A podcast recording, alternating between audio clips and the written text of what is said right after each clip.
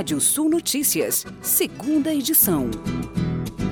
O Brasil está recém começando a instalar a rede 5G e já se fala no 6G. Acontece que o 5G surgiu e se mantém com a proeminência da gigante chinesa Huawei nos mercados internacionais, apesar de sanções aplicadas por Estados Unidos e Reino Unido.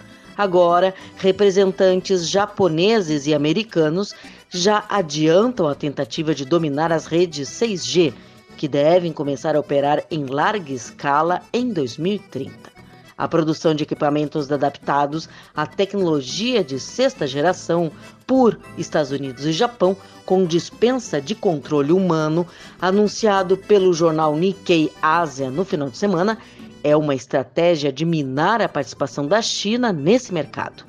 Um passo adiante do 5G, a nova modalidade pode permitir a produção de carros e fábricas totalmente automatizadas e até o transporte via banda de internet de hologramas humanos de corpo inteiro. Custo de produção do frango registra alta em 2021.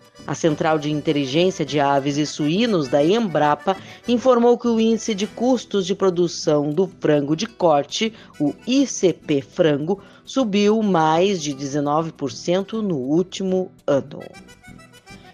A demanda por soja tem superado a oferta do mercado interno, levando os preços a registrarem recordes nominais.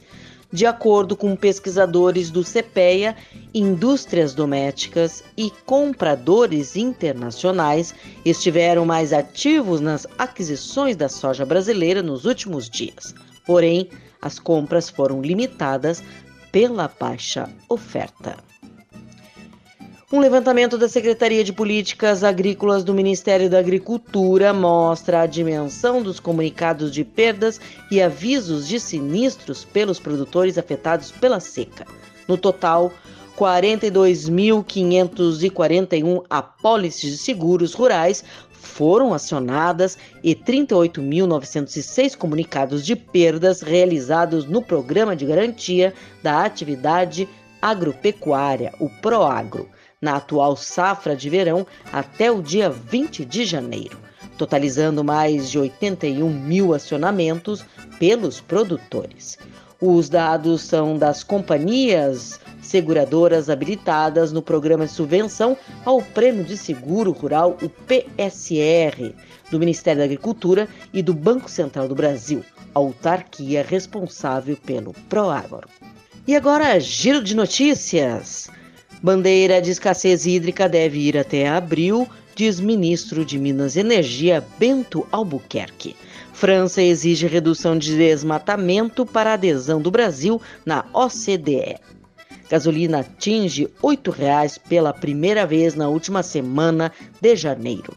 Spotify anuncia medidas para combater desinformação sobre a Covid-19 após polêmicas. Pelo segundo ano consecutivo, Toyota lidera vendas de carros no mundo. Após quatro anos e meio, o Brasil deve voltar nesta semana a ter juro básico acima de 10% ao ano. Supervalorização de carros usados faz seguro subir até 20%. Você pode ler mais notícias no nosso portal Rádio Sul ou ouvir novamente esse boletim no seu app de podcast favorito. Sou Kátia Desessar e volto amanhã no Rádio Sul Notícias, primeira edição, às oito e meia da manhã. Até lá. Previsão do tempo. Olá, ouvintes da Radiosul.net. Temos aí primeira noite de fevereiro com céu aberto no Rio Grande do Sul, aí nessa terça-feira. Santa Catarina e Paraná, possibilidade de pancadas de chuva no leste catarinense e também no leste norte do Paraná. Na quarta-feira, a nebulosidade aumenta no estado, é, em todas as áreas a nebulosidade vai aumentando ao longo do dia.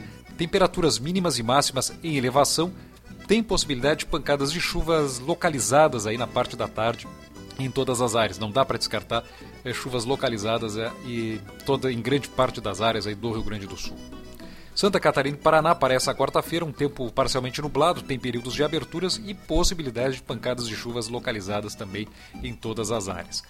Tendência para quinta-feira aí sim de pancadas de chuvas mais consistente, temporais localizados eh, em grande parte do Rio Grande do Sul, sobretudo a partir da metade sul e fronteira com o Uruguai, com possibilidade aí eh, de pancadas de chuvas até temporais localizados nas demais regiões. Temperaturas nessa quarta-feira entre 18 e 35 graus em Santana do Livramento, na fronteira com o Uruguai, 17 e 29 em Rio Grande, litoral sul, entre 19 e 36 graus em Cruz Alta, entre 17 e 30 graus em Vacaria, nos campos de cima da serra, entre 19 e 33 em Porto Alegre, mínima de 22, máxima de 29 graus em Florianópolis e temperaturas entre 19 e 30 graus em Cascavel, no oeste do Paraná. E o nascer do sol nessa quarta-feira em Bagé, na fronteira com o Uruguai, às 6 horas e 3 minutos, e o pôr do sol às 19 horas e 36 minutos. E voltamos na sequência da programação com mais informações do tempo. Até lá!